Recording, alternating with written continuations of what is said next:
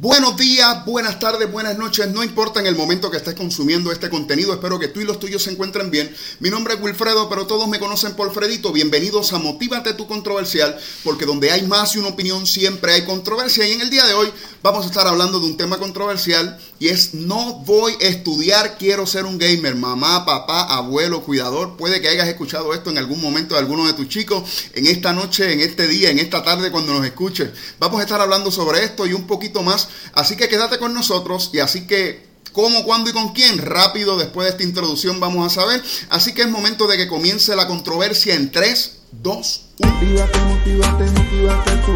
Motívate, motívate, motívate tú. Motívate, motívate, motívate tú.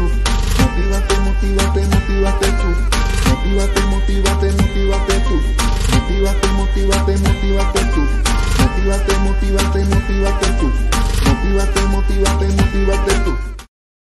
¿Cómo? Desde las plataformas de Motívate tú. ¿Cuándo? ¿Ahora? ¿Con quién? Con Frankie López, mejor conocido en el bajo mundo como Hambo. Viene ese aplauso.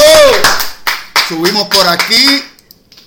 Lo añadimos aquí y está con nosotros Frankie por ahí. Frankie, bienvenido a Motívate tu controversial, brother. Un placer poder tenerte con nosotros. Y estamos aquí disfrutando, gozando salúdanos y te ve muy bien todo eso por allá. Eh, eh, motivado, estoy motivado. estoy motivado, qué cool. Me encantó esa intro, mano. Está súper cool. Me gusta el chanteo de show.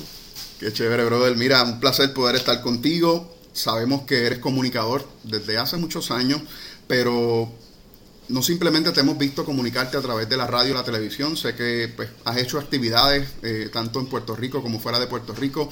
Eh, para mí eres una de las personas eh, en cuanto al gaming más importantes de Puerto Rico y Latinoamérica.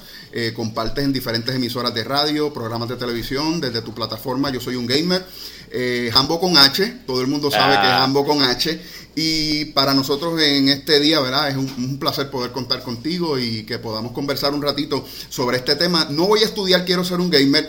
Eh, yo creo que lleva muchos años en, esta, en este aspecto de establecer eh, cambios en la industria de los juegos y en tu tierra, en tu país. Yo, yo creo que has sido una de las personas que has tratado de que las cosas se den aquí y, sigues luchando y sigues trabajando y has llegado a todos los foros. Yo entiendo que, que has sido una de esas personas que ha llegado a todos los foros para, para que esto surja de alguna manera. Pero ¿de dónde sale Hambo? ¿Y cómo tomas esa decisión de poner todo tu esfuerzo en que esto surja? No es que eh, vamos a ver si sale, vamos a ver si se puede, no. Poner todo tu empeño, todo tu esfuerzo en que esto se dé. ¿De dónde sale Hambo? Pues mira, eh, yo creo que como todo, eh, tú tienes una idea de lo que vas a hacer en tu vida y después pones las cosas en las manos de Dios y Dios eh, toma el control y te va llevando por ahí para abajo y que venga lo que venga, ¿verdad? Eh, y entonces tú dices, pues dale, pónmelo en orden tú, porque si no mando yo. eh, de, de, la forma en que yo lo veo, eh, antes de decidir el trabajar lo de la industria de videojuegos, primero tuve la oportunidad de, de de ser director creativo en, lo que fue una compañía, se llama Expo Displays, eh, trabajando lo que son convenciones, producciones, eventos, tú sabes. Eh, aprendí en ese tiempo y una de las cosas que me fue, fue por estudiar unas cosas que eran no era la norma en esos momentos aprender, o sea, eh, tú sabías quizás trabajar un poco de 3D si, si te dedicabas a eso o si eras arquitecto o algo por el estilo y a mí me dio con, yo decía, contra estos exhibidores se van a ver brutal si yo los puedo presentar en 3D, aprendí 3D, o sea, y así... Eh, por mi cuenta, no que me fui a estudiar o algo. Eh, aprendí programación porque quería hacer un programa para poder correr la compañía en aquel momento. después de eso tuve una contratación esa me contrató eh, Jimmy Thorsen eh, en lo que es su agencia de, mercadeo deportivo, me trajo como director y entonces estuve cinco años trabajando en deportes, eh, con los deportes de Puerto Rico, el baloncesto superior nacional, todo este tipo de cosas. Y entonces en, ese transcurso me doy cuenta de que quiero tener mi propia compañía, no, no trabajar para alguien, dejar de invertir mi tiempo en lo que era, qué sé yo, la compañía de otra persona, punto, tú sabes. Eh, porque estás un día, al otro día, o sea, eh, eh, conseguiste otro y te, sigues moviendo, pero un día de repente te sacan y ponen a otro. Correcto. So, yo dije, ok, déjame montar mi propia agencia. Y mientras estaba en ese proceso, me, me juqué con un juego que se llama Halo 2. y, me juqué a tal nivel de que yo dije, wow, o sea, yo creo que yo puedo competir en esto, porque aparentemente hay competencia. Y entonces se llevó a cabo una competencia en Plaza del Sol y fui para allá a jugar y me dieron una pela asquerosa. Entonces me di cuenta que no iba a poder competir. Eh, pero entonces ahí, ahí fue como que dije, espérate, pero entonces, ¿qué han hecho en Puerto Rico? Y hice un market research, tú sabes, déjame ver qué ha pasado. No encontré nada. ¿sabes? Y después dije, pues, mano, pues vamos a meterle con dos manos, vamos a ver qué pasa. A lo mejor estaba esto esperando por mí y pues así arranqué. Brutal. Mira, eh, yo creo que eh, si yo te preguntara cuánto ha cambiado el mundo de los videojuegos desde las primeras consolas hasta hoy, mira, si yo le hubiera dicho a Noemí, mi mamá, en el 1986 que yo me iba a dedicar a jugar Punch Out y Double Dragon, todavía me estuvieran dando con la chancleta. El tiempo ha cambiado al día de hoy. Los nenes se sientan conmigo y me dicen, Buga se ganó 4 millones, Ninja eh, eh, eh, se gana 20. Entonces tú dices, wow, la cosa ha cambiado, la cosa no es como antes. Entonces, desde ese momento que tú empiezas hasta el día de hoy, ¿cómo ha cambiado la industria de los videojuegos? Pues, mano, yo creo que el cambio más grande, que fue lo que ha hecho que esto esté donde está hoy, eh, fue en el momento en que se implementó el online, ¿verdad? Eh, eso fue un poco antes de yo como tal empezar a trabajar en esto, tú sabes, pero cuando empezó el online, que de repente se, se convirtió en una manera de cómo conectar eh, con tus amistades, con otras personas alrededor del mundo eh, y poder disfrutar lo que a ti te apasiona con ellos, pues yo creo que ese fue el destello que dijo, boom, esto va a explotar. Eh, luego, a la medida que eso sigue corriendo, que ahí es donde yo digo, voy a trabajar en esto, veo como eventos lo suficientemente grandes los están pasando por YouTube, los están pasando por diferentes sitios y yo digo, wow, espérate, porque ahora no es solamente que yo compito en una esquina del mundo, es que en cualquier esquina del mundo pueden ver que yo competí desde Puerto Rico. Dije, esto va a coger velocidad. De repente empiezan lo que son Justin TV y todas estas plataformas para tú streamear y poder compartir tu contenido. Y yo dije, excelente, porque entonces yo que estoy recibiendo los juegos antes de tiempo, entonces empiezas a cuadrar como que esa ecuación y tú dices, esto va a explotar porque si tú le pones en las manos si tú le pones en las manos a, toda esta gente la posibilidad de, de tú demostrar cuán bueno tú eres, es cosa de que seas bueno. Correcto. Porque si eres bueno de verdad, la gente lo va a ver, lo va a reconocer y por ende vas a crecer hasta que llegues al punto donde vas a hacer eh, lo que sea, lo que te dé la gana. Quieres competir, compites, quieres generar ingresos a través de las plataformas, lo haces. O sea, yeah, eh, eh, ahí fue. Eso es como que ese es el cambio enorme. O sea, claro, la gráfica, o sea, hello. Háblame de Punch Out y mírate un juego ahora, papi. la diferencia es enorme. Yo, terminé, yo terminé Mario Bros. como, como, como 20 veces, pero cuando uno se sienta hoy como padre con los muchachos, de verdad que es, eh, es tan real que uno prácticamente piensa que está dentro del mira, Mira, mira, mira, te, te digo más, te digo más. Han habido bloopers bloopers en noticiarios que quieren hablar de una noticia y ponen, escriben el Google Search para buscar una imagen y dicen, mira esta imagen y cogen y la ponen y tú eres la persona bien seria dando una noticia bien brutal y tú ves la imagen acá y yo, eso es Call of Duty. eso, no, eso no es... Eso no es lo que esta gente piensa. Eso no es Afganistán ni nada de eso. Eso es Call of Duty. Call of Duty, Corillo. ¿Qué, está pasando? Estás poniendo una imagen de Call of Duty. So, yeah. yeah. Que, eh, no, es impresionante, de verdad que uno no, uno no lo ve de tan de cerca.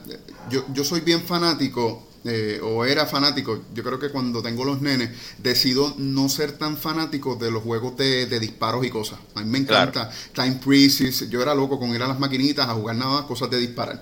Cuando tengo los nenes digo, mira, pues para evitar, porque uno tiene la, la, desinformación de que estos juegos pues son los que en realidad eh, eh, fomentan eh, la violencia. Cuando pues, buscamos información y nos educamos nos damos cuenta que es todo lo contrario. Pero llega un momento en nuestras vidas que llega Fortnite a mi casa. Entonces, cuando llega Fortnite, yo me doy cuenta de una nueva visión, no, de verdad, otro mundo. Yo llegué a otro mundo. ¿Y qué pasa? Eh, vemos un juego nuevo, cautivador, súper adictivo que psicológicamente ha podido compararse con lo que es la adicción a la heroína. comparan la, adicción que crea el juego a, lo que puede producir la droga heroína en el cuerpo de una persona. Los cambios. Brother, este juego lo diseñaron de una manera... Eh, yo que estaba tan apartado de todo este revolú, estoy tan adentro, yo te puedo hablar de skin, te puedo hablar eh, eh, de la tienda, te puedo hablar del pase de batalla, te puedo hablar de la temporada, porque mis nenes me tienen loco con eso. el hoyo negro. Eh, el hoyo negro. que eso fue una de las cosas más impresionantes que yo he visto en la historia. Olvídate de, de, de la historia del entretenimiento, es, ese stunt del hoyo negro eh, tenía CNN, tenía ESPN, o sea, no importa el medio, alguien está, o sea, todo el mundo estaba hablando del hoyo negro de, Fortnite cuando hicieron ese, ese, ese lanzamiento, quedó espectacular. No, impresionante. Entonces, eh, eh, ahora mismo nosotros vemos este diseño súper pensado y los juegos están produciendo en nuestros niños en muchas ocasiones los mismos síntomas que cualquier otra droga vemos esa necesidad de jugar, vemos esa necesidad de adquirir. Entonces, este sistema de recompensa, nosotros vivimos esto como adultos hace un tiempito atrás con Candy Crush. Los panas nos tenían locos, dame vida. un juego que te da pequeñas recompensas, que si el pico, que si la pala, que si este, el skin que va a volver, que mañana no va a estar. E, es, es, tan impresionante la forma en que van llevando este juego que a nosotros como padres nos tiene en, un 3 y 2 cañón. Porque yo, hay algo que a mí me llama la atención, Jambo, de, de Fortnite, y es que tú puedes comprar, comprar, comprar, pero eh, ese tipo de compra, además de darte ese tipo de ropa, ese tipo de armas, no te hace mejor en el juego. eso es correcto. esto, se le llama microtransacciones, ¿ok? Eh, por eso es que el videojuego es gratis. Yo creo que una de las cosas que debemos tomar en consideración, y yo y siempre eh, he hablado de esto, y yo creo que traer esto a colación es bien importante. ¿Qué edad tiene tú, tus nenes? Mis chicos tienen uno 10 y el otro 12. Ok. Eh, vamos, vamos, vamos a empezar por esta. Fortnite es un juego clasificado Teen. Teen significa de 13 años en adelante. Okay. O sea que para los efectos, eh, ¿cómo si te lo digo? Porque me pasó lo mismo, mi sobrino cumple 12 este año. Eh, ellos están expuestos a esto, quieren y tienen todo el deseo del mundo jugarlo, pero del saque, el que lo desarrolló te está diciendo esta experiencia y lo que vas a encontrar en ella está diseñada pensando en jóvenes de 13 años en adelante. Okay. Eh, tu, tu, fuerte psicología. Correcto. So, tú puedes entender que mecánicas de juego o mecánicas que manejan el comportamiento o que influyen al comportamiento de una persona, un joven de 15 años no es igual que un niño de 9, 10. Correcto.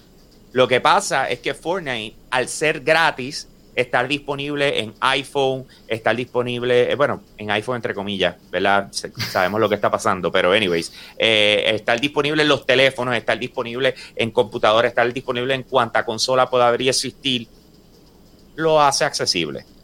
Lo hace accesible. Y entonces, eh, bájalo, el nene no ha parado de jorobar. Una de las cosas más impresionantes que tienen los niños es la insistencia la insistencia, con, pero consistente de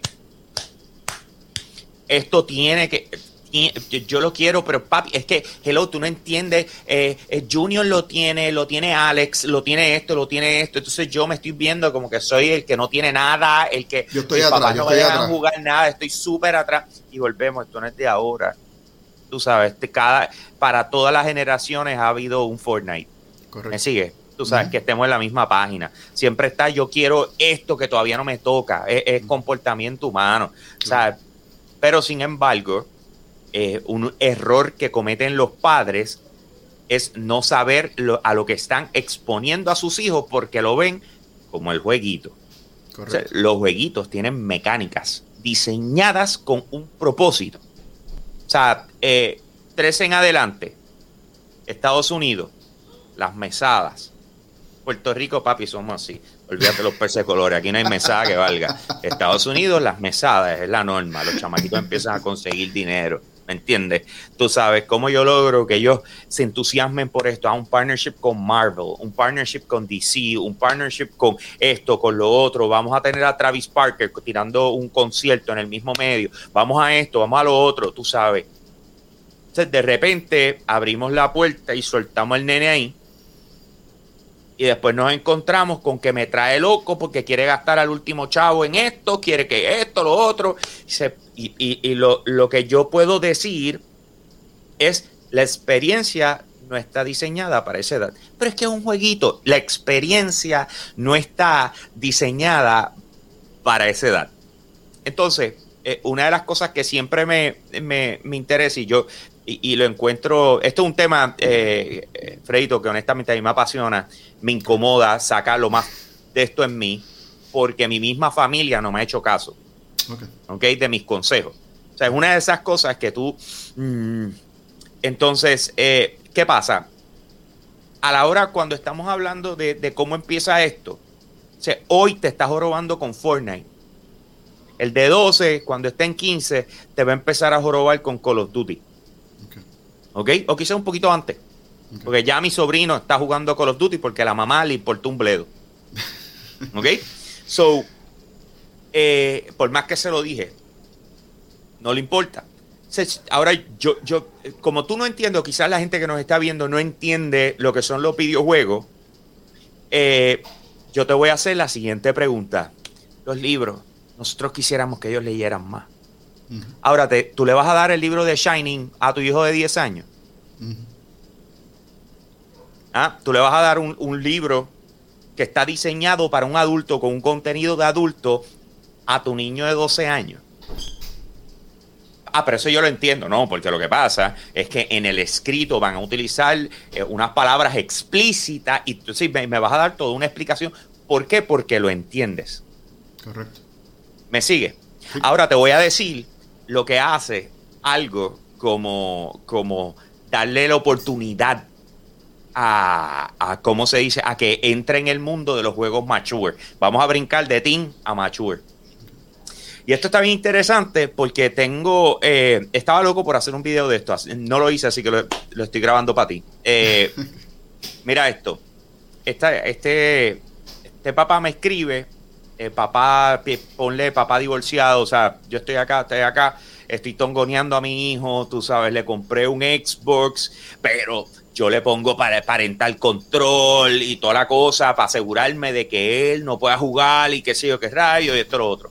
Mamá en el otro lado no entiende y es la que está bregando con el nene la gran mayoría del tiempo y lo tiene al palo, que quiere jugar Call of Duty, que tiene que, que quiere jugar Call of Duty, que quiere jugar Call of Duty, hasta que llega el punto que se lo compra. Cuando el nene lo va a instalar, el papá, eh, eh, como se dice, le llega una notificación diciendo, eh, tu hijo quiere instalar Call of Duty, le das permiso.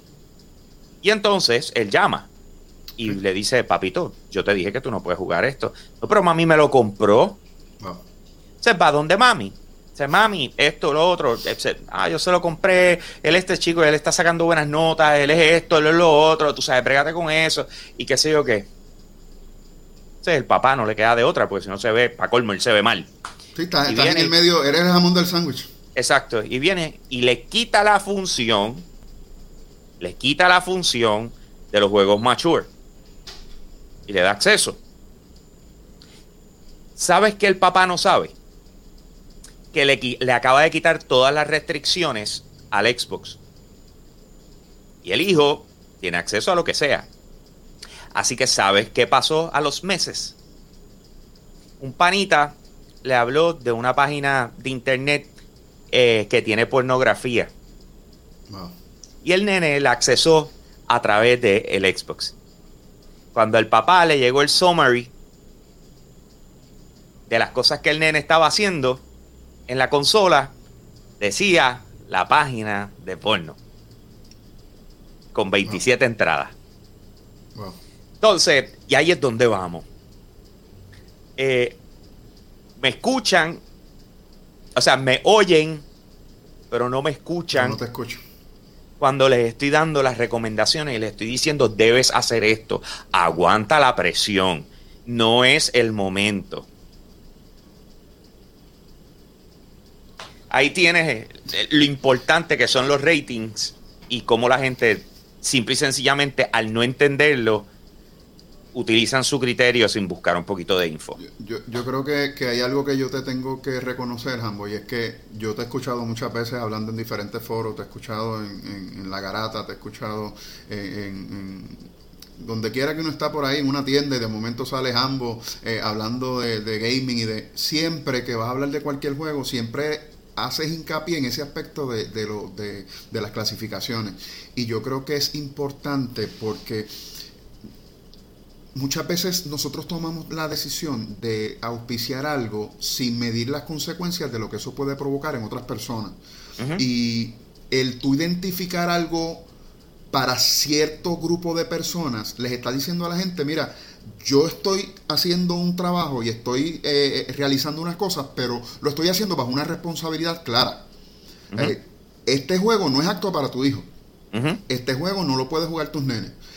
Y lamentablemente esos estragos tú los ves en los nenes. Ves un nene frustrado, llorando porque lo mataron, llorando porque no lo quieren añadir al clan, triste porque no puede comprar, eh, llorando porque lo mataron en Call of Duty, triste porque nadie lo deja jugar, porque no...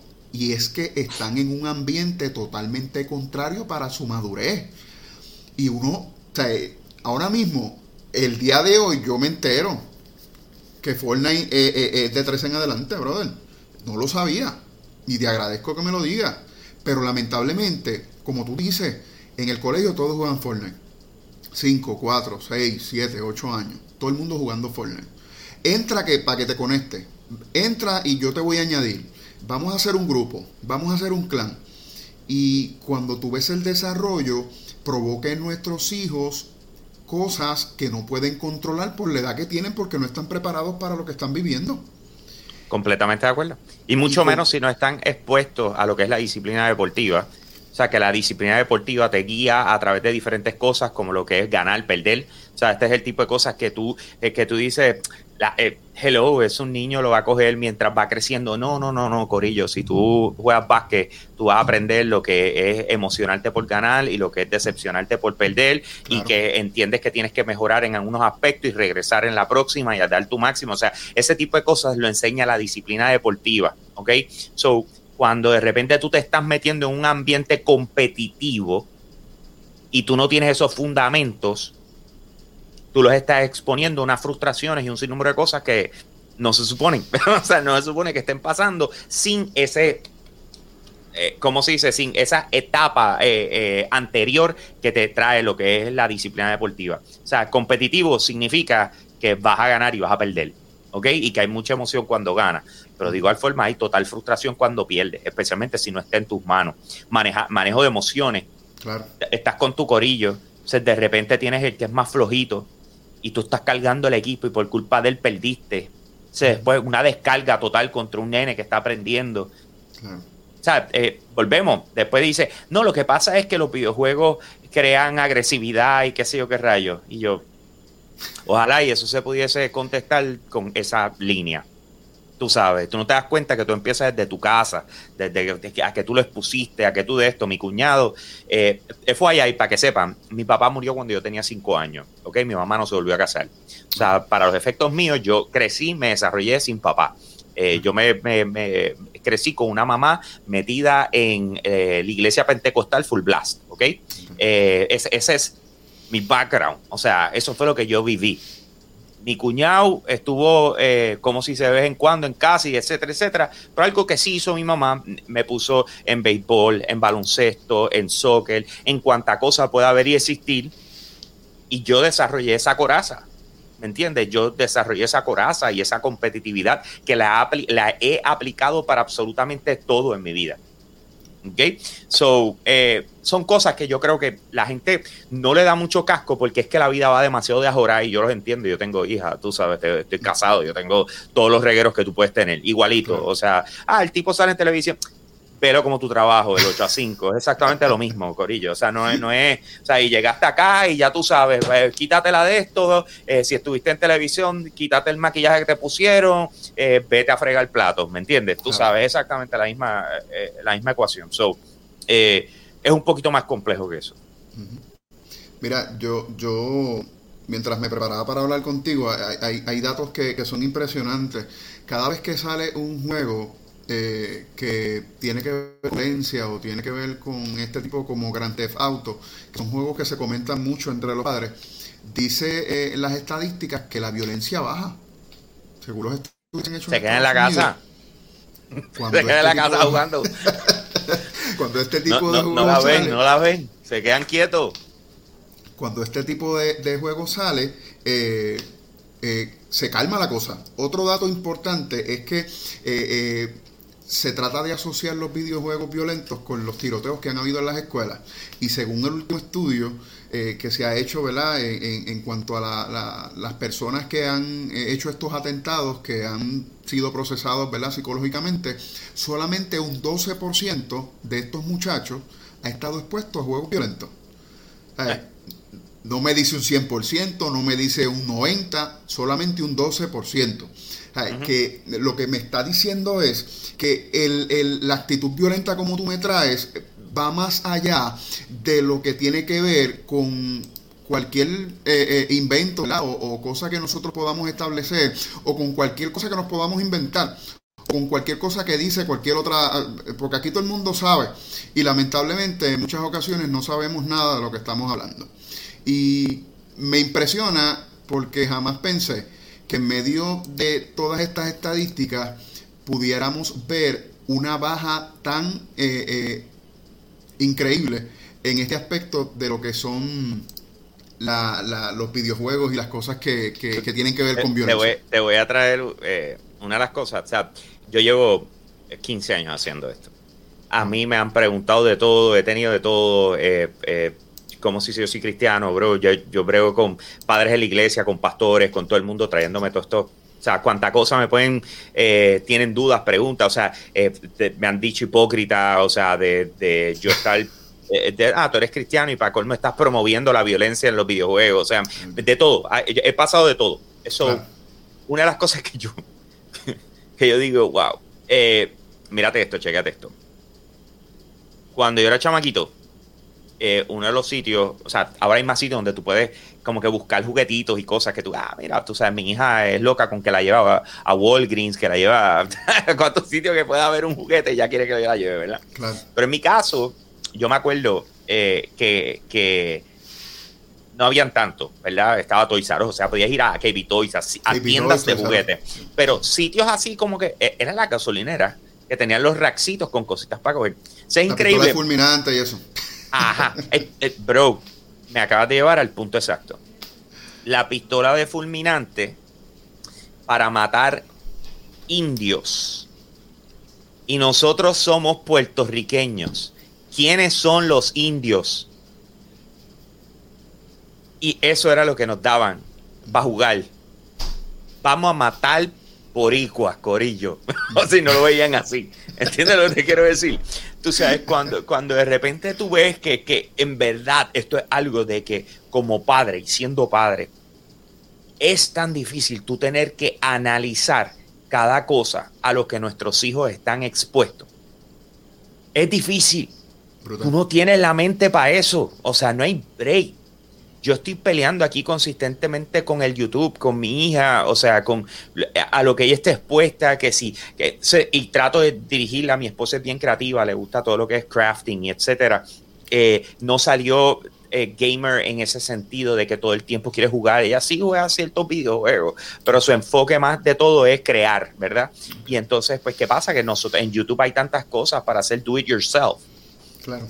Pero tú tienes que estar consistentemente escuchando para ver cuál es el do it yourself que ella encontró. O sea, a qué, qué, o sea, no es como que dale, vengo ahora, siéntate ahí, checate viendo ese video. Ese video acaba en dos minutos y medio y viene otro después. O sea, yo lo entiendo, mano. Y yo creo que por eso es que eh, yo no he parado de, llevar el mensaje de esta manera.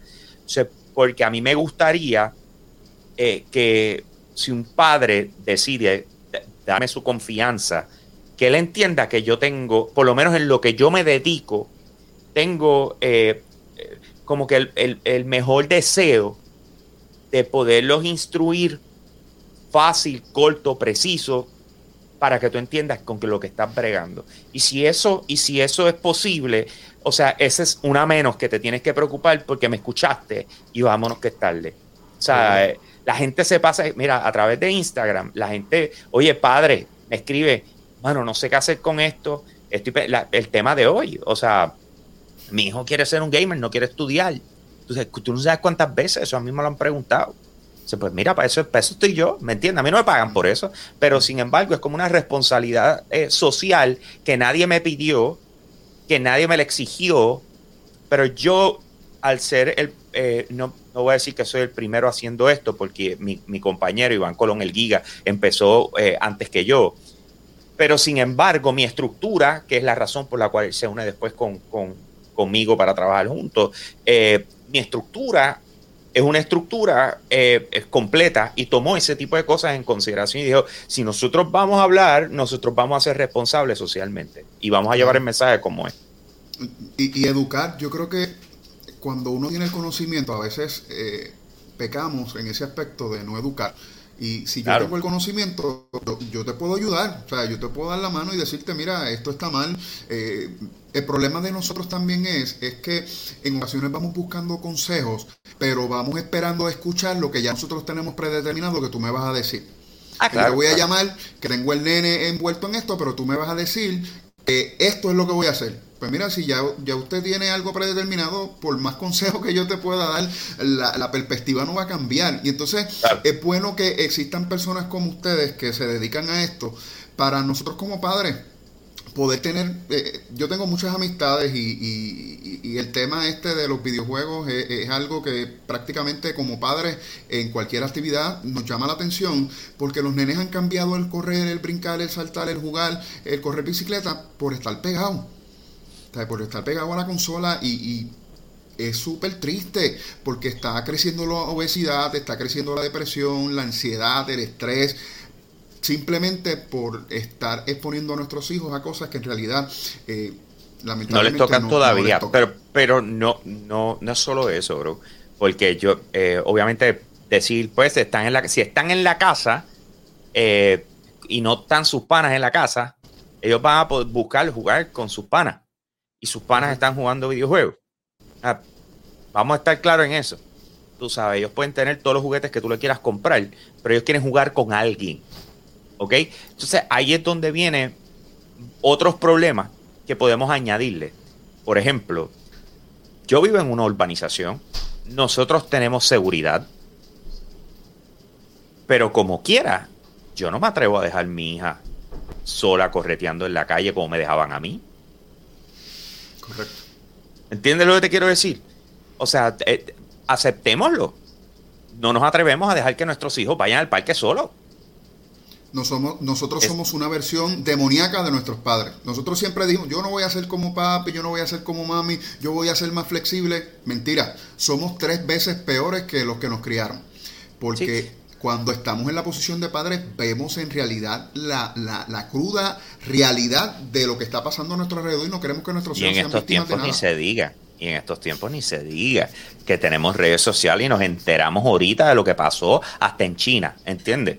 Tú sabes, so, eh, yo, yo sé que muchas veces es fácil señalar una cosa, pero son muchas, son muchas eh, que son completamente eh, y más ahora con la pandemia ni se diga. O sea, con la pandemia ni se diga que, para llevarlo al parque se tenían que poner mascarilla, como si el virus estuviera volando a donde ti a meterse en la boca, ¿me entiendes? Tú sabes, ahí, ahí, mano, ¿qué te puedo decir? Son, son las cosas que, que, se nos complica, o sea, que le sigue añadiendo los niveles de complejidad eh, de, de la crianza en estos momentos. Y pues, tú sabes, tenemos que bregar, pero sobre todas las cosas tenemos que poner de, nuestra parte. Y yo soy el primero, o sea, eh, yo aumenté 30 libras en la pandemia esta. Yo no pude haber ido a correr, yo no pude haber ido a hacer 800 cosas, no hice ninguna. Me enclausuré igual que el resto del mundo. Tú sabes, ¿y qué le, qué le mostré a mi hija? Exactamente eso. eso fue mi ejemplo. me quedé sembrado en mi casa, aumenté. Hoy fui con eh, la familia a comprarme pantalones nuevos porque ya la gran mayoría no me quedan. O sea, ¿entiendes lo que te quiero decir? De, repente es como que no, pues se quedó, está, está engordando porque la tengo jugando videojuegos. ¿Cuál es tu ejemplo? Correcto. Ah, ¿Me entiendes? O sea, ¿cuál es tu ejemplo? ¿Qué es lo que tú en realidad estás haciendo? y, esas son las cosas que nosotros regularmente es que, y, lo, y volvemos, lo entiendo, porque sé lo, lo, ajetrea que es la vida, ¿me entiendes? O sea, te llegó el, el, fin de semana y tú dices, qué bueno es el fin de semana, abriste y cerraste los ojos y ya es lunes y tú... es lunes. ¿Tú me entiendes? El tiempo no da. O sea, es eh, impresionante. Eh, eh, antes que tú veías los papás que dan, no, el papá se fue a trabajar y tú ves la mamá atendiendo a los hijos. Hoy día nadie se puede dar el lujo de esa, todo el mundo tiene que trabajar, se acabó. ¿Cómo rayos me las invento para que la escuela se acaba al mediodía? ¿Qué? Y los jefes diciendo, tienes que virar, tienes que empezar a ir para la oficina de nuevo. ¿Qué?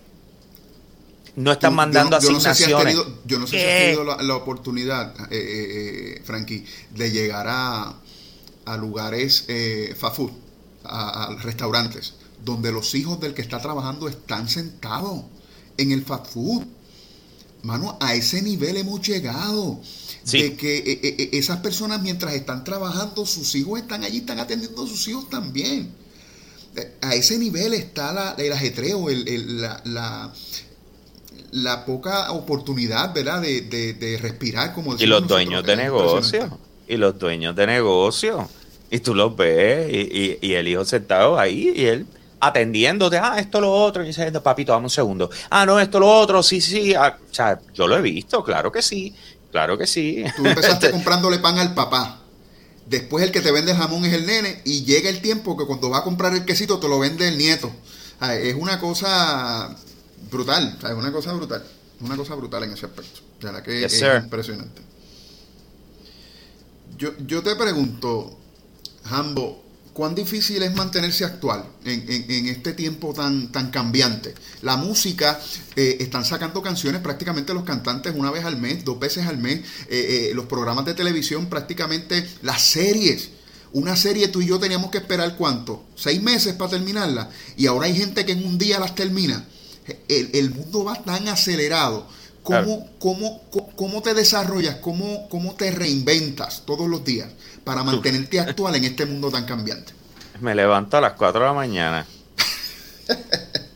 Eh, hablando claro, esa, esa, es la que hay. Yo me levanto a las 4 de la mañana a leer y estoy leyendo como hasta las 5 y 10.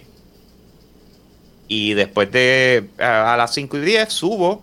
O sea, para que entienda, o sea, eh, mi casa de dos pisos, estoy abajo, estoy leyendo en el celular, a la misma vez me estoy comiendo un conflate. Me ya después, cuando son las y cuarenta y pico, tiro el café. Para que el café yo lo termino cuando llegué a sentarme aquí. Pop, chilling, vamos a grabar radio. Y grabo los segmentos de radio que van para aquí, para Puerto Rico, que van para Estados Unidos, que van para cuánta cosa. Entonces después tengo que editarlos porque los quiero subir a YouTube, pero con vídeo, en formato de video. Así que vamos en esa. Eh, una vez termino eso, regularmente me voy abajo a trabajar, a, bregar con el desayuno de la nena y mi esposa. Y entonces después regreso, eh, me siento, eh, el staff mío empieza a trabajar a las 6 de la mañana. Entonces, ¿cómo se dice? Ya eso de las 8, 8 y 10, estamos en un, como un Zoom meeting, pero en Discord eh, donde estamos hablando del programa que vamos a grabar a las 9 y ya a las 9 eh, vamos con un análisis completo, están todas las, o sea, esto es un daily, esto es diario, o sea, ya llegó el punto, entonces nosotros no es solamente videojuegos, aunque sea la plataforma se llama Yo Soy un Gamer, es videojuegos, es tecnología, es entretenimiento, que son las series, películas, cuanta cosa por para abajo, es anime, eh, son cómics, es pop culture, tú sabes, full, o sea, que cuando tú vienes a ver, tengo que tener especialistas de, de todo, porque yo no, yo no doy, además de que eh, eh, lamentablemente no tengo la mejor memoria del mundo, tú sabes, tengo que estar refrescándome consistentemente eh, para poder hacer las cosas. So, yeah, that's my life, ¿me entiendes? Tú sabes, mucha gente que piensa que, ah, él se pasa jugando. Ojalá. o sea, ojalá. y también ya a, mi edad los intereses han cambiado, tengo, tengo staff O sea, tengo otra gente que, que, hace ciertas labores y si, mira, hay que jugar este juego, no es uno que ah, sea de mi agrado, pues yo le digo, mira, juégalo tú.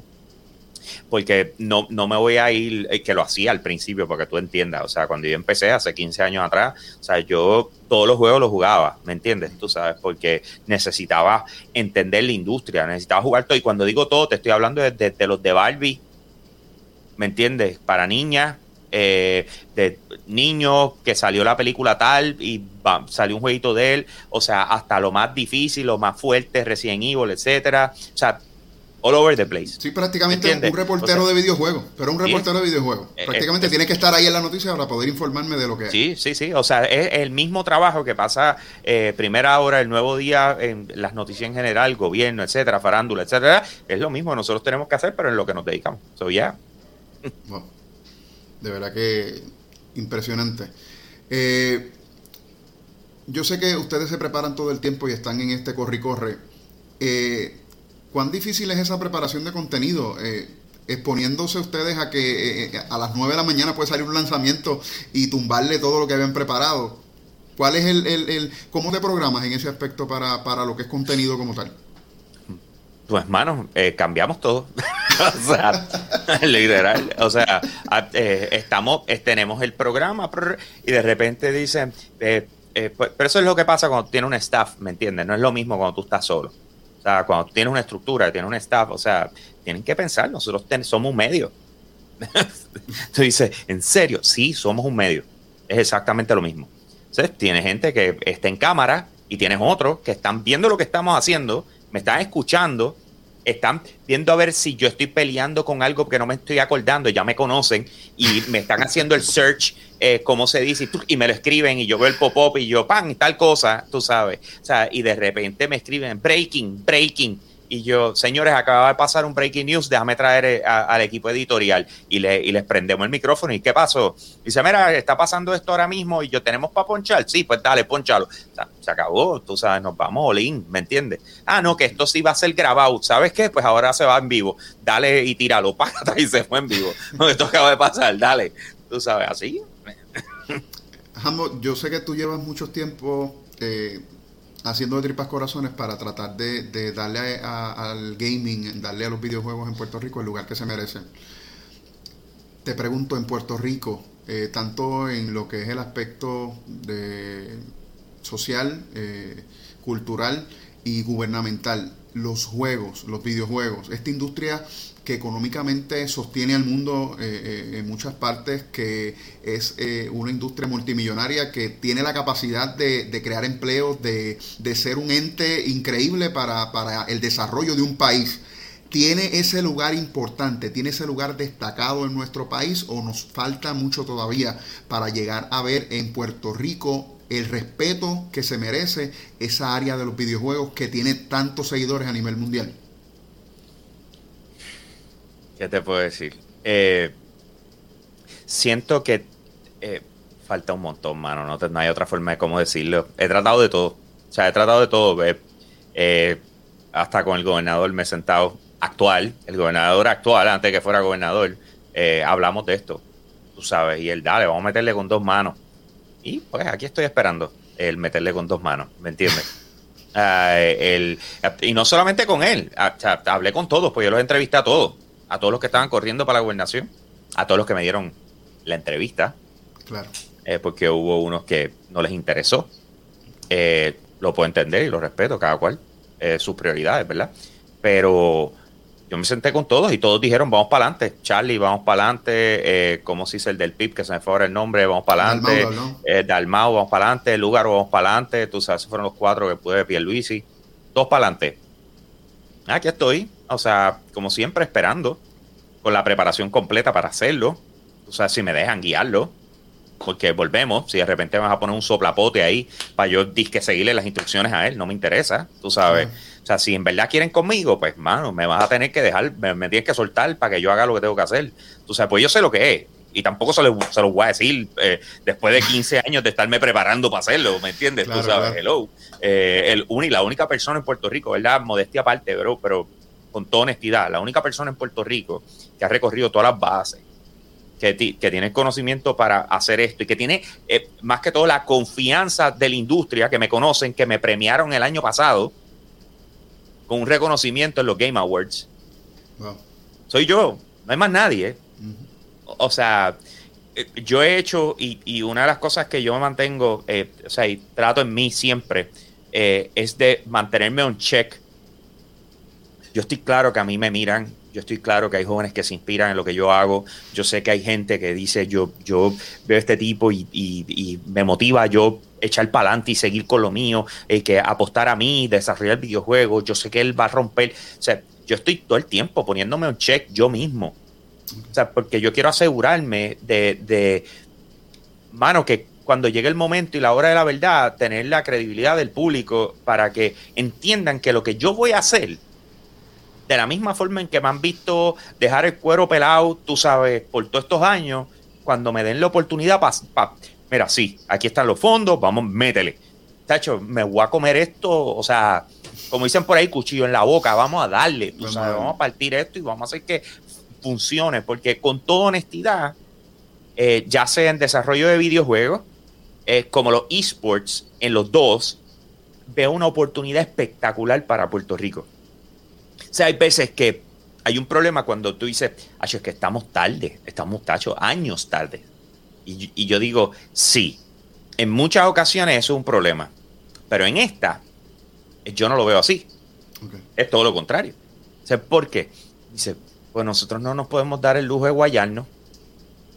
Así que nosotros no podemos estar corriendo, que quiero ser una potencia en el mundo cogiendo los cantazos que está cogiendo medio y perdiendo 50 millones aquí, esto allá y pito. Y, de repente venía a nosotros en Puerto Rico creérnoslo, dale, nosotros podemos, tú sabes, cuando en realidad no. O sea, yo prefiero coger todo ese insumo y adaptarlo a nosotros. No venir y decir, déjame ir a Texas a ver cómo ellos lo hicieron y vamos a copiarlo y vamos a traerlo a Puerto Rico. Eso, o sea, Texas es Texas, Puerto Rico es Puerto Rico. ¿Me entiendes? Eh, so, nada, estoy en esa. O sea, si en algún momento ves que por fin algo explota, es porque algo se dio. Pero mientras tanto, lo que estoy es tocando puertas a ver quién por fin dice, contra, vamos a hacerlo, ¿por qué no? ¿Puede, ser esto un ente para, turismo?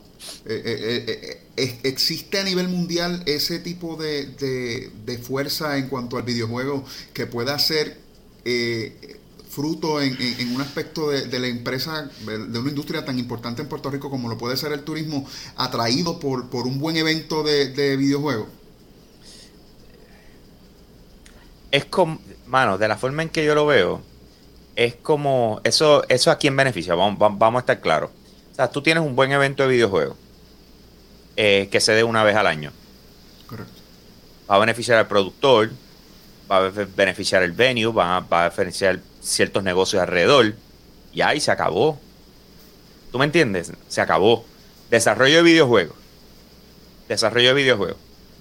Vamos a coger el ejemplo de, Angry Birds. El gobierno de Finlandia apostó al desarrollo de videojuegos. Y cogieron y pusieron chavos, literalmente invirtieron en, los estudios de desarrollo de videojuegos. Angry Birds dio el palo, o sea, la gente robó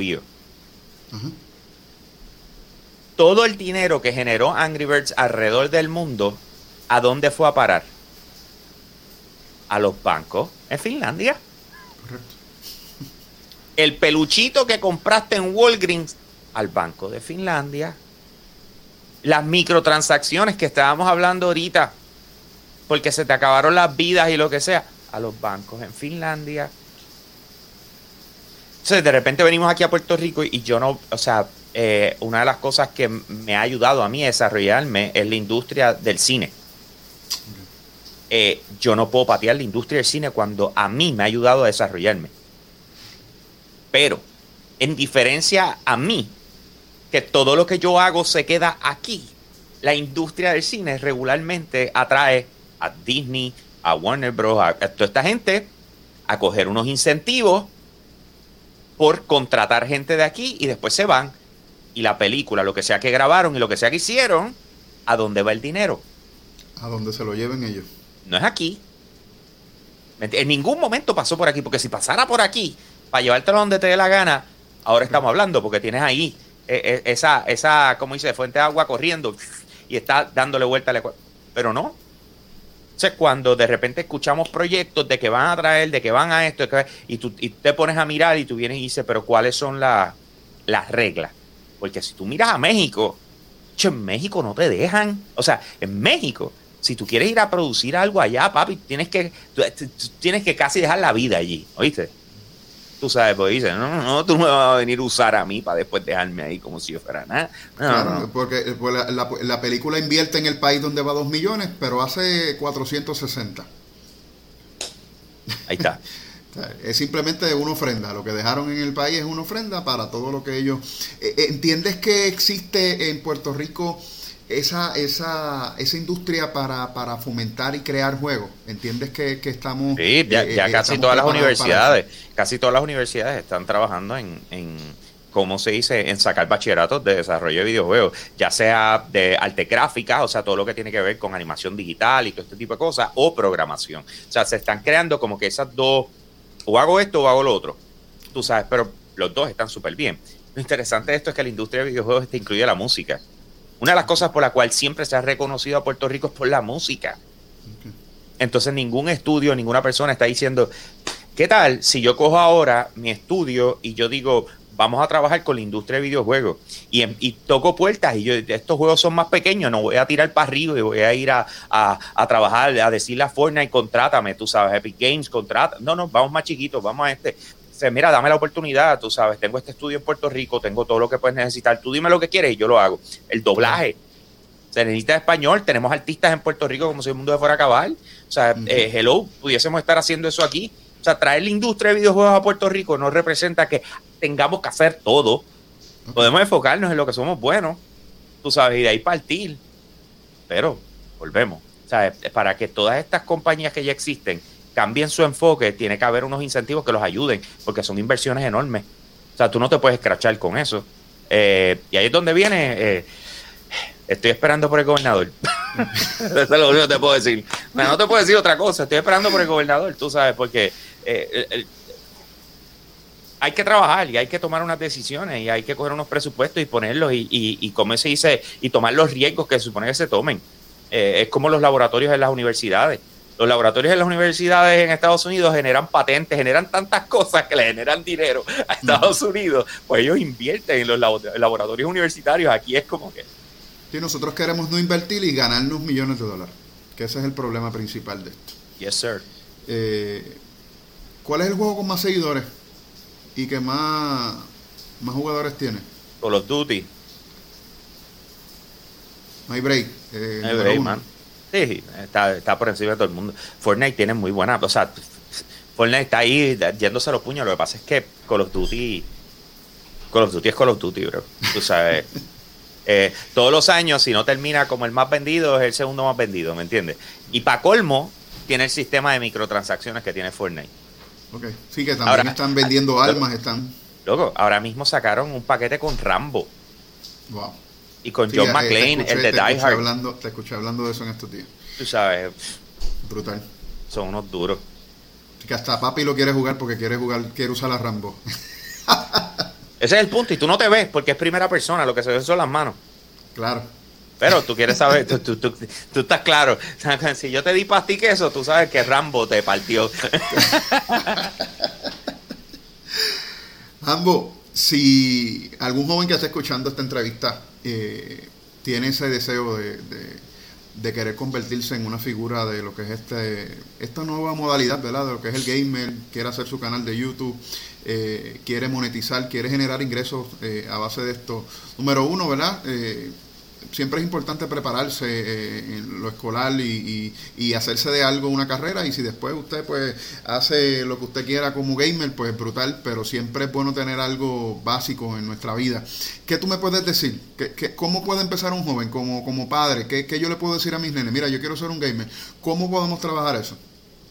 bueno eh, eso es un poquito complejo o sea porque a la hora de la verdad tienes que entender que por más que tú seas eh, un buen jugador, lo más probable, si tú tienes un sinnúmero de responsabilidades adicionales, eh, no tengas el tiempo de dedicarle como le dedican personas que se dedican a crear contenido. Que lo más seguro tienen, eh, te llevan 10, 12 años, ¿verdad? Eh, y entonces eso limita las posibilidades de tu poderte exponer y quizás ingresar como piensas que ingresaría. Todas estas plataformas, YouTube, Twitch, todas ellas, tú tienes que lograr llegar a cierto punto antes de que te empiece a dejar dinero pues por ende tienes que pensar que te va a tomar de uno a dos años de grind. ¿Ok?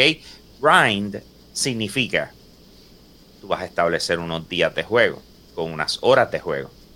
Y no importa absolutamente lo que a ti te pase en tu vida, tú tienes que cumplir con esas horas. Punto y se acabó. Eso se llama consistencia. ¿Ok? Los algoritmos, que es la manera en que estas plataformas distribuyen el contenido, se basan en consistencia. ¿Ok? Y contenido. Y reacción. Entonces, cuando empezaste, empiezas con la mayor motivación. Pero cuando pasaron cuatro meses y de repente tuviste que vas por 12 seguidores, se viene la desesperación. Y entre las cosas que piensas hacer, empiezas a analizarlo. Acá en tu desconocimiento y dices, es que le tengo que meter chavos, lo tengo que bustear. Y ya empezaste mal. ¿Ok? Una de las cosas que tienes que entender es que por más bueno que sea, eh, la conexión con la gente es lo más importante. El que la gente te ve y diga, fíjate, me gusta cómo él habla, me gusta como él hace chistes. Me gusta como cuando yo me conecto, lo primero que hace es saludarme. Me gusta como... La conexión con el público es mucho más importante ni siquiera que lo que estás jugando. Porque una vez vas a jugar, porque no es que tú prendiste y ya estás jugando. Claro sea, tú prendes, tienes tu intro, hablas con la gente, gracias por que llegaste, gracias por lo otro, etcétera, etcétera, qué está pasando, qué has hecho, qué esto, el otro. Tú tienes tu monólogo. O sea, que así es como arranca. O sea, si, si no entiendes lo que eso significa, honestamente, lo que estás haciendo es perdiendo el tiempo. Ahora, una cosa es ser creador de contenido, otra cosa es competir ah, yo quiero competir. Pues son otros 20 pesos. Porque para competir, tú tienes que saber para dónde vas. No es que yo estoy jugando Fortnite todos los días. Y, yo digo, no es que yo voy a competir, yo voy a hacer esports. Y ajá, ¿dónde vas a competir? ¿Cuándo es la próxima competencia? ¿Ya te registraste? ¿Cuánto cuesta? O ¿cuánto tiempo tienes que prepararte? ¿Tienes un equipo? Ah, yo tengo dos o tres amigos míos el hecho de que tus panas jueguen contigo no significa que ese es el equipo adecuado para ti. Correcto.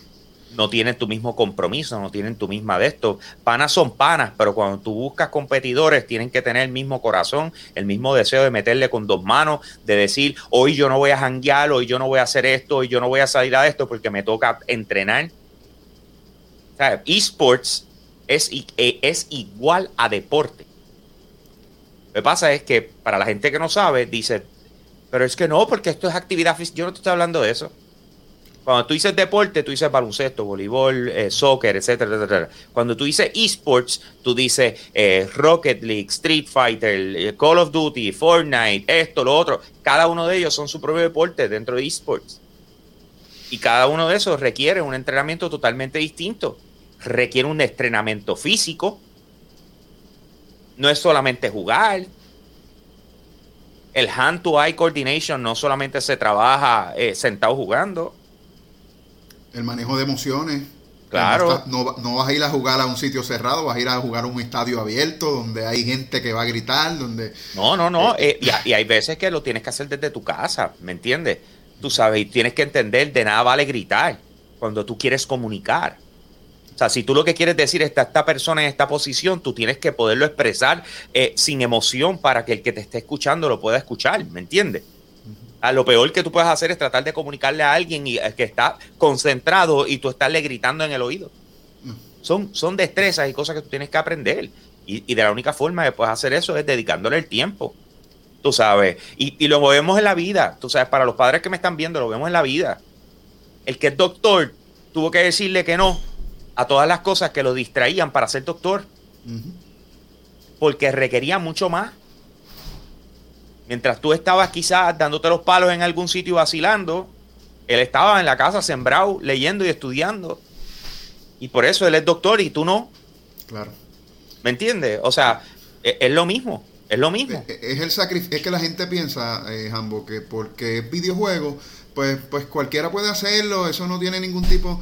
Y prácticamente, como tú nos dices, es igual a cualquier otra cosa que tú te propones en la vida, tiene disciplina, necesita pasión, necesita tiempo, compromiso, prácticamente es, eh, tiene los mismos elementos que cualquier cosa que queramos hacer en la vida. Y es bien importante eso. Es correcto. Eso, eso es así.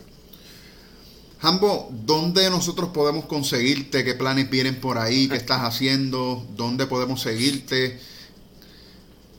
Dinos, dónde podemos conseguirte por ahí, qué, tienes por ahí pendiente. Yo sé que siempre, yo sé que en este tiempo de la pandemia eh, se han detenido muchas cosas, pero ya como que la cosa se está abriendo un poquito. ¿Qué, qué nos puedes decir por ahí? ¿Qué viene por ahí? Interesante, porque cuando vino esto de la pandemia, yo creo que yo era la única, o sea, nosotros éramos los únicos que estábamos ready. o sea, llevamos tanto tiempo manejando redes y bregando en internet que fue como que, no, ahora todo el mundo tiene que estar bregando desde sus casas. Ok, pues, pues seguimos trabajando por ello. seguimos metiéndole como estábamos haciendo. Eh, lo que sí es que me ayuda a entregar oficinas, o sea, hacer, pues todo el mundo trabaja, llévate la compu, dale, vamos, tú sabes. Pero mire, yo soy un gamer, nos consigue en cualquier red social. La única que cambia un poquito es Instagram, que es yo soy un gamer PR. Eh, nosotros grabamos un programa de lunes a jueves que se llama Hablando Gaming para los que nos apoyan en Patreon patreon.com slash yo soy un gamer eh, lo ven cuando lo grabamos en vivo a las 9 de la mañana interactúan con nosotros pero para el público en general, nosotros lo publicamos al mediodía. Hacemos un premiere entre 12 y 1 de la tarde, porque la verdad que a veces nos extendemos y el, tanto Facebook como YouTube tardan un poquito en procesar, pero tratamos que entre 12 a 1 ya esté disponible el, el programa de Hablando Gaming. Los jueves eh, hago un programa especial con, mi colega, que es Iván Colón el Giga, que lo más probable lo han escuchado en la 94, eh, en el despelote. Eh, y entonces a las 7 de la noche, Hambo versus el Giga. Ahí regularmente tenemos un choque de opiniones. Él es un analista de la industria, lleva tres años más que yo analizando la industria. Tiene una mente espectacular en lo que tiene que ver con años. él dice que él es una enciclopedia de cosas de useless junk. Eh, no sé cómo traducir eso en español, tú sabes, como, contenido basura, él dice, tú sabes, pero en realidad es que se, acuerda de todo, él, tú, le dices una película, él te dice el director, los, los es una cosa ridícula, pero eh, en opiniones pues chocamos mucho. Así que eso pasa los jueves a las 7 de la noche y entonces los sábados a las 10 y media de la noche sale Yo Soy un Gamer TV por Telemundo en Puerto Rico. Si está fuera de Puerto Rico, lo puedes ver a través de telemundopr.com. Eh, así que esos son, como quien dice, los programas principales de nosotros. Llevan viendo desde ahorita Hambo PR, tú sabes, en mi, eh, que es mi, eh, ¿cómo se dice? Mi tag, eh, donde me puedes conseguir en cualquier red social, incluyendo Xbox, PlayStation, Nintendo, o sea, everywhere. Me vas a conseguir de esa manera y, más allá de los proyectos que tengo en el futuro, porque a la medida que los vamos sacando o estamos disponibles para hablar de ellos, los van a encontrar ahí eh, en las redes. Eh, yo creo que es la, disposición y, y, que quien contesta cuando tú le escribes a Jambo PR soy yo. Tú sabes, yo soy el que contesto, yo soy el que eh, te envío un voice para atrás, lo más probable, por si no escribir. Eh, pero a la hora de la verdad. Tú, eres Cuca Gómez, tú lo haces, tú lo mercadeas, tú lo vendes y tú lo, tú lo trabajas. Sí, el resto de los muchachos, pues ellos bregan con, con, como se dice, el resto del contenido en la plataforma y ellos son los que contestan allá. Todo lo que yo soy un gamer, ellos lo contestan. Tú sabes, en estos días estamos trabajando eh, con unos cambios, porque la toxicidad eh, en la plataforma, en el Internet, se ha vuelto una cosa enorme eh, y no estoy dispuesto a permitir que nadie esté hablándole o bulleando o, o sea, estamos bregando con unas cosas que, esto de la pandemia ha puesto a todo el mundo, tú sabes, este, estamos en la era de las opiniones y, tenemos que trabajar con eso. Y, yo por mi parte, para aquel que me esté viendo, yo acepto esa responsabilidad de decir en mi plataforma yo voy a tomar unas decisiones y voy a implementar unas cosas para no permitir eso, aunque pierda seguidores, aunque sea lo que sea, no me importa, tú sabes, porque la salud mental es real y, yo no voy a permitir que una persona que no se está dando cuenta de que su actitud es tóxica, porque eso pasa, que no lo saben, no se dan cuenta, critican a una persona tóxica, pero no se están dando cuenta que ellos lo son, eh, como si se afecte ya sea a alguien de mi staff o a algún niño o alguien que esté en nuestra plataforma. So, eh, si tú me hablas a mí de cuál es el proyecto más grande que, que tengo, yo te diría que es ese. Es cómo podemos trabajar para que hacer que las cosas sean más limpias, más saludables, más tú sabes, tratar de eliminar porque no se va a poder, tú sabes, lamentablemente son las cosas así, pero ese es mi esfuerzo ahora mismo. Es excelente y pues como hablábamos al principio, la, lamentablemente la gente está detrás de muchas cosas, pero hacer este tipo de contenido es difícil. Trabajar con lo que es lo sano, con lo que es lo bueno, como tú hablas de las opiniones. Todo el mundo opina, lo que nosotros nos hemos olvidado es que el respeto no es que tú apruebes lo que yo hago, sino que aunque eh, podamos diferir, eh, no nos vamos a faltar, ¿verdad? Nuestra persona. Nuestra sí, we can agree to disagree, ¿me entiendes? Y, eso aquí eh, se pierde. Aquí, pues, yo opino así, si Hambo no opina así, pues está mal. Y lamentablemente eso... Está mal y todo lo que viene después de decir que está mal. O sea, porque para colmo te dicen embustero, te dicen, o sea, no escatiman, ellos zumban por ahí para abajo.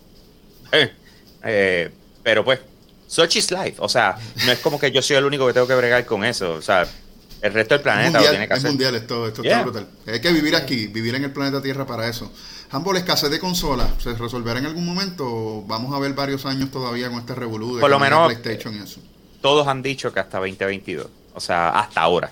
Tú sabes, obviamente en 2022 tendremos un update Veremos a ver si de repente la producción eh, acelera. O sea, no están haciendo suficiente, o sea, para, que entiendan, la demanda es demasiado de alta. En estos días han llegado aquí en Puerto Rico, pero así mismo como llegan, o sea, eh, velo de esta forma. Todo el mundo, juegue o no juegue, sabe que estas consolas están escasas. Tú imagínate que te fuiste a dar la vuelta a Walmart a comprarte algo y de repente ves que llegan con las consolas a ti no te importa, tú no nunca pensaste en comprarla, pero ¿qué vas a hacer? Compro cinco. Ah, claro. Qué. Oferta y pues demanda, oferta y demanda. Y esa es la que hay. eso es lo que está pasando. O las, sea, he visto, las he visto en 800, 900, 1000. Claro, 1002. A niveles, wow. Y, Difícil. Eh. Hice todas las filas que tú hiciste, lo único que creo que tú pudiste comprar y yo no pude comprar. Estuvimos en las ventas, en las ventas desde las 4 de la mañana pegado, estuve en Estados Unidos, bueno, haciendo todo lo posible uno como padre buscando la forma de, de, de, ese, de esa lista, completar esa lista con los muchachos. Pero pues esperaremos en algún momento en que, en que se pueda. lo que pasa es que, llegue el punto, o sea, tienes que entenderlo, o sea, es como todo en esta vida. O sea, tienes los chamacos en Walmart, tienes a la gente trabajando, no te voy a decir que es así, que te puedo dar con certeza que es de esa manera, pero tú sabes cómo es esto. O sea, tienes el dueño de aquella tienda que vende cosas de reventa, tienes a los chamacos que se dedican o tienen cuentas en eBay y qué ha sido qué rayos y van allá y van a donde el de y dice, papi, por cada una de tú me consigues y me llames, tú sabes que le caigo enseguida y, siempre hay algo para ti, con amor y cariño, como pasa con los tenis. Claro. No sé, de repente lo que tiene es un reguero. Hay un reguero. O sea, a mí me escriben acá rato, mira, llegaron, se fueron. Oh my God. no, eh, eh, eh, es increíble, de verdad que, bueno, como padre Dios nos ayude a, poder, ¿verdad? En ese aspecto trabajar, de verdad que está brutal. No está fácil, fuerte, no. Es fuerte. Lo bueno es que tanto PlayStation como Xbox, los juegos que está sacando en su gran mayoría, salen en Play 5 y salen en Play 4. Salen en Xbox One, en Xbox Series X y salen en Xbox One. So, a la hora de la verdad, tenemos acceso a ellos. So, aunque yo sé que es cool tener lo nuevo, todavía tienes acceso a los juegos nuevos. Jambo, de verdad que ha sido un placer, de verdad, poder hablar contigo en este día. Yo le doy gracias siempre a las personas que nos apoyan. Y por aquí tengo a Chetty Design en el 787-633-4434. Si usted puede imaginarlo, Chetty Design puede crearlo. Y todo seguro PR no es tener un seguro, es estar seguro de lo que tiene. 787-307-9177. Jambo, ¿por qué Jambo me fui siempre? Y no... ¿De dónde surge el Jambo me fui? Pues todo el mundo... Mano, yo está, eh, eso salió de, el circo, cuando yo estaba en el circo La Mega con Gangster y Funky Joe. Pero no sé en qué momento salió, en qué momento surgió. O sea, no sé cómo fue. De hecho, le pregunté en un momento a Tony, eh, al Gangster, yo le dije, ya después de años, ¿verdad? Ya yo ni trabajaba allí. yo trabajé siete años en el circo. Y yo le digo, Tony, ¿de dónde salió el MFI? ¿De dónde yo saqué eso? Y él me dijo, Mano, yo no sé, yo pensé que tú lo decías porque te iba. y yo, ok, pues, está bien. No sé cómo surgió. La contestación es no sé. O sea, sé que surgió en el circo, por qué surgió, cómo surgió o cuál, por qué de, repente determiné que eso era un buen punchline para cerrar mi segmento. I have no idea. No sé, no sé cómo fue, pero sé que es. es, tu trademark, es tu trademark. y, lo más seguro, mira, tú sabes que lo más seguro cuando me muera, eh, lo más probable todo el mundo va a publicar me fui. Tú sabes, hashtag me fui. Será viral. ahora sí, ahora sí me fui. Exacto, tú sabes, y, la tumba lo más probable mi esposa lo ponga eh, y adentro con un muñeco de Halo o algo así. Brutal, mano, este tiempito que podemos compartir y, gracias por tu humildad, por tu accesibilidad. Eh, bueno que podamos ser hermanos, no simplemente, ¿verdad? Porque somos puertorriqueños, sino porque podemos ser hermanos en la fe también. Amén. Y súper orgulloso, mano. Veinte veces. Si te admiraba este, antes de, poder conocerte, ahora te admiro mucho más y le pido a Dios que abra las puertas que tenga que abrir y que pueda seguir adelante y que pueda llevar ese mensaje a donde quiera que, Él te permita llegar y pueda impactar a la gente de una manera positiva. Definitivo, eh, definitivo. Esto es Motivate tú y Motivate tú pues tiene un trademark también y nosotros siempre hemos, siempre hemos dicho, ¿verdad? Eh, Motivate tú es, no me digas que saliste, cuéntame la historia de lo que pasó cuando llegaste. Eso es Motivate tú y para nosotros ha sido un placer poder compartir contigo. Así que yo soy Fredito, él es Jambo y yo creo que nos podemos ir con él me fui. Yo soy Fredito. Y yo soy Jambo y con eso los dejo. Aquí Jambo, me fui. Bendiciones. Motívate, motívate, motívate tú. Motívate, motívate, motívate tú. Motívate, motívate, motívate tú. Motívate, motívate, motívate tú. Motívate, motívate, motívate tú. Motívate, motívate, motívate tú. Motívate, motívate, motívate tú. Motívate, motívate, motívate tú. Ahí está.